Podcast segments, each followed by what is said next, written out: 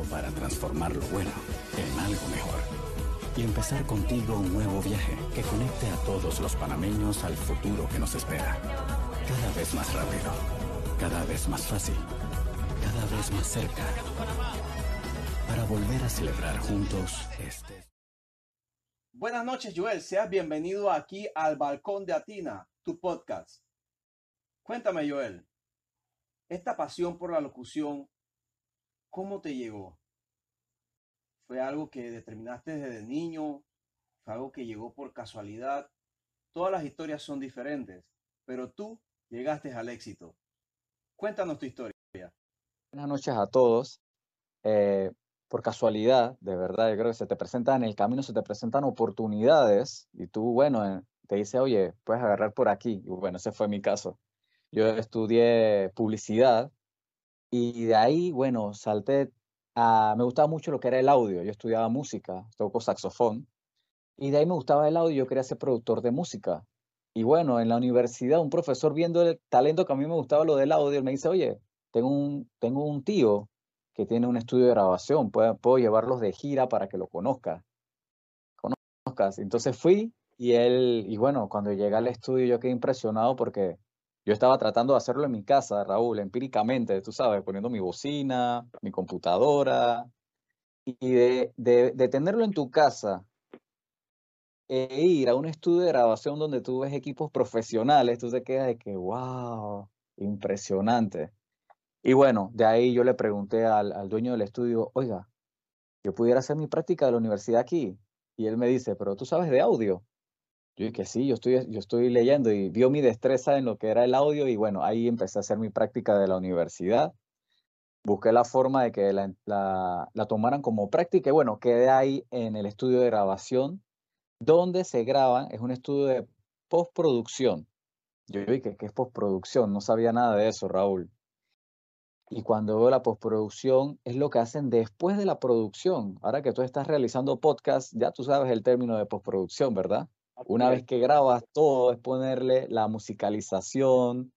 Eh, cuando se hacen los videos que graban los comerciales, hay que colorizarlos, hay que ponerle las letras, hay que de repente que quitarle un lunar al modelo, hay que ponerle efectos de pajarito, es como la decoración Ah, del a, mí, me- a, comercial. mí me tienen que, a mí me tienen que quitar bastante y ponerme pelo ahora dentro de un rato. Entonces, de ahí conocí el mundo de la postproducción y donde estaba el estudio, era, se dedicaba a la grabación de locutores comerciales. Y yo dije, espérate, ah, nunca me pasó por la mente saber, o sea, los comerciales en Panamá, cómo hacían para grabarlo. Y eso era un mundo que estaba conociendo. Y todos los comerciales, porque ahí grababan la mayoría de los comerciales que veía al aire, yo dije, oye, esa es la voz de esto. Y ahí conocí locutores que los escuchaba en la radio y los veía en persona. Y eso fue para mí que, wow, Porque hay muchas voces, muchas voces que uno no conoce, que, que, que son, son Claro. voces súper famosas y que uno no Claro. conoce al final. Y entonces de, de- de verlos en vivo y haciendo la locución, tú, oye, este mundo es impresionante. Y ahí empecé como editor de audio. Yo estaba editando, ahí editaba a los locutores, que los grababa, editaba la voz, le ponía música y se hacía lo que era el, el- el comercial, ya sea para radio o para televisión. En ese momento se trabajaba con el productor de la agencia publicitaria, porque ahí nosotros somos proveedores de la agencia publicitaria, ¿ok? Y en fin, ahí fue, por medio de ese lado fue que fui conociendo el mundo de la locución. Por eso fue que te dije hace un rato, fue por pura casualidad. Estando ahí yo, oye, y si intento yo de repente hacer locuciones, podré, quién sabe, ¿no? Y bueno, ahí empecé a tratar de a practicar, practicar los textos que habían, pidiendo, pidiéndole a los locutores algunos tips que la mayoría terminaban en practicar.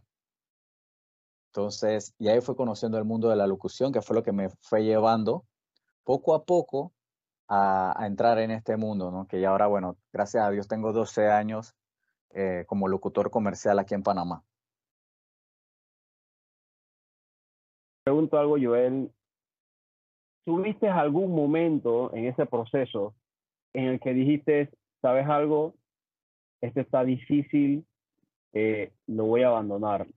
eh, me están poniendo piedras, siento que no me están apoyando, o yo no me siento lo suficiente como para crecer. ¿Cómo lo afrontaste? ¿Qué, qué hizo?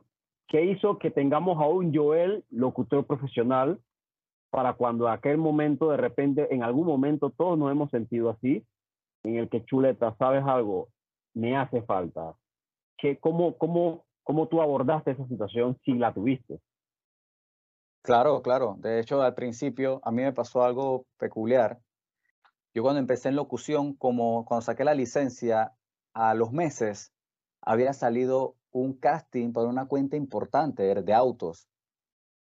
Y yo participé en el casting porque, bueno, estaba en, el, en el estudio de grabación y yo le dije a mi jefe si podía participar.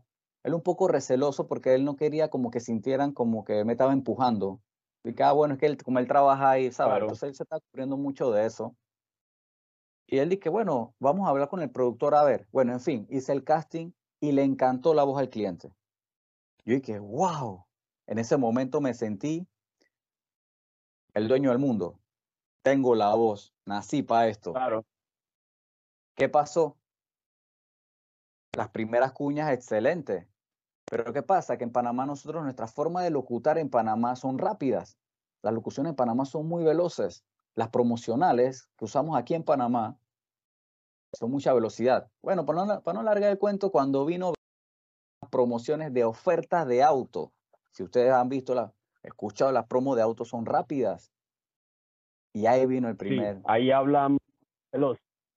Bueno, cuando venían los textos, eran cinco o seis textos de radio con tres, cuatro carros, cinco carros y todo 30 segundos cada texto. Y no daba. Y me pasó algo. Me llegó la oportunidad sin experiencia. Puede ser que alguno de ustedes que esté viendo esto les pase en algún momento. Y no, ahí no significa que es que tengo que estudiar más, no, simplemente que te falta calle, como decimos nosotros. Simplemente te falta tiempo. Entonces, obviamente, ¿qué era lo que iba a pasar? ¿Qué fue lo que pasó? Que a los meses me tuvieron que quitar porque no estaba preparado para, o sea, tenía una parte, algunas locuciones institucionales, que eran cierres y eso, pero en las promocionales no estaba todavía. Y en ese momento, obviamente, me sentí mal, porque de sentir que eras de que, wow, la voz, ahora te sientes, seré bueno para esto. Ahora no sé. Y ahí mismo en el lugar donde yo...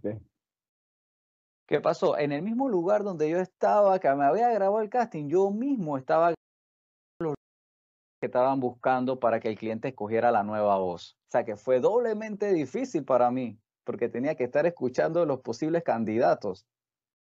Pero eso me sirvió, o tienes dos opciones. Ponerte a llorar, dejar, eh, guindar los guantes o decir, ¿sabes qué? no puedo tomar esto como referencia a que no, que no, no me funciona. Simplemente esto es una batalla nada más, no es la guerra. Vamos a seguir intentándolo. ¿Qué fue lo que pasó? Seguí. En ese momento lo que hice que, bueno, ¿qué está pasando? Tengo que mejorar la adicción, vamos a seguir practicando. Hay que practicar, practicar los errores, apuntar qué era lo que tenía mal. Yo fui muy metódico en lo que fue el aprendizaje de, lo, de, locución. ¿Y qué pasa? alguien te dará la oportunidad, que eso fue lo que pasó. Se cerró una puerta, se te va a abrir otra y se abrieron otras oportunidades. Y poco a poco fue, ¿sabes qué? Nuevamente buscando y, otras personas empezaron a creer en ti, en, mí, y tuve nuevas oportunidades en locución. Así que tomé la mejor decisión que fue no guindar los guantes.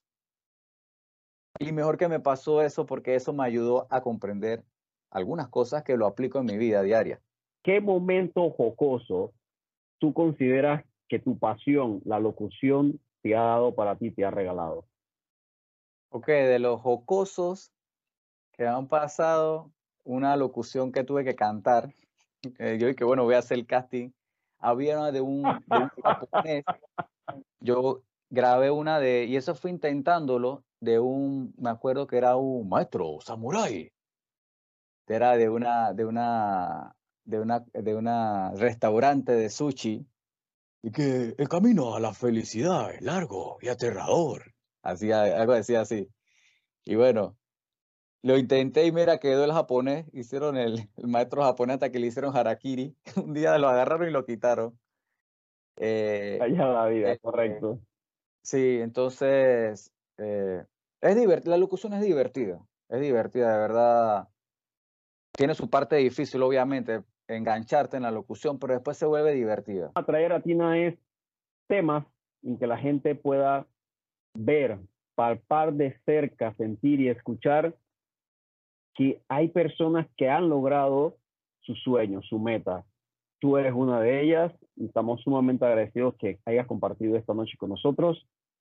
¿Qué mensaje tú le podrías dar a esas personas, a esas personas que, que por primera vez van a escuchar un podcast en el que a partir del próximo martes va a ser totalmente en vivo para que puedan hacer su videollamada y puedan entonces expresar del, tema que estemos en el momento sus inquietudes o sus preguntas a los invitados. ¿Qué mensaje le puedes dar? Claro, yo lo puedo decir, si hay algo que te apasiona, que te gusta, todo parte de un pensamiento y del pensamiento lo hacemos una realidad, ¿ok? Entonces, si lo quieres hacer, primero que todo, dedícale el tiempo, que es lo que hemos dicho hoy, lo que es la disciplina, la constancia. Y dicho de otra manera, le agrego, hagan fila. No miren las cosas por un mes, por dos meses, no, míralos por periodos más largos. ¿Sabes qué? Le voy a dedicar a esto uno o dos, dos años a ver cómo me va. En dos años puedo tener una decisión si esto es lo mío, si, si es el camino a seguir, pero no mirarlo por dos meses, tres meses, porque puede ser que te salga un chiripón, como me pasó a mí, te salga algo, hey, esto es lo mío, pero cuando te viene entonces algo malo, vas a decir, ah, no sirvo para esto. Entonces, no, no lo puedes medir así.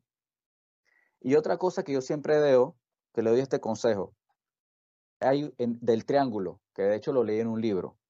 Siempre busquen que te guste,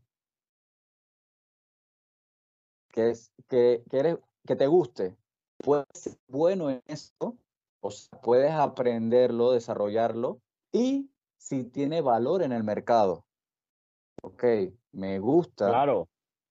Lo hago bien, o si no lo hago bien, estoy en el momento de que puedo aprenderlo para perfeccionarlo, porque hay cosas que de repente si yo te digo ahorita, quiero ser futbolista, me puede gustar, pero ya no estoy en la edad para ser un futbolista profesional.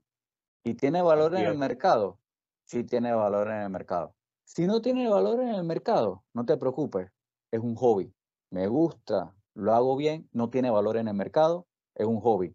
¿Cómo qué? Que me guste a mí cosas, de repente, armar carritos, a mí me gusta mucho armar carros de, de colección. Es un hobby, no tiene valor en el mercado, pero me gusta y lo hago bien. Entonces siempre céntrense, me gusta, lo hago bien, tiene valor en el mercado donde me encuentro. Ok, en este caso estamos en Panamá, tiene valor aquí. Entonces es una posibilidad de un buen negocio, en, en caso de que lo quieran buscar como un negocio. Así que le doy ese consejo de verdad y como siempre, la disciplina. Es lo más importante. De verdad. Gracias, Joel Contrem. Gracias, Joel, por acompañarnos ha sido una velada exitosa. Nos has dejado tremendo mensaje, Joel. Estamos muy agradecidos que después de tantos intentos, las cuatro llamadas que tuvimos que hacer, se nos cayó el internet, en fin. Muchas vicisitudes para poder tenerte en este nuestro primer podcast, en nuestra primera entrevista con un invitado. Muchísimas gracias a ti por, por tu tiempo. Y ahora, amigos, no se pierdan en el próximo podcast en donde estaremos hablando acerca de nuestro segmento Nada Absurda.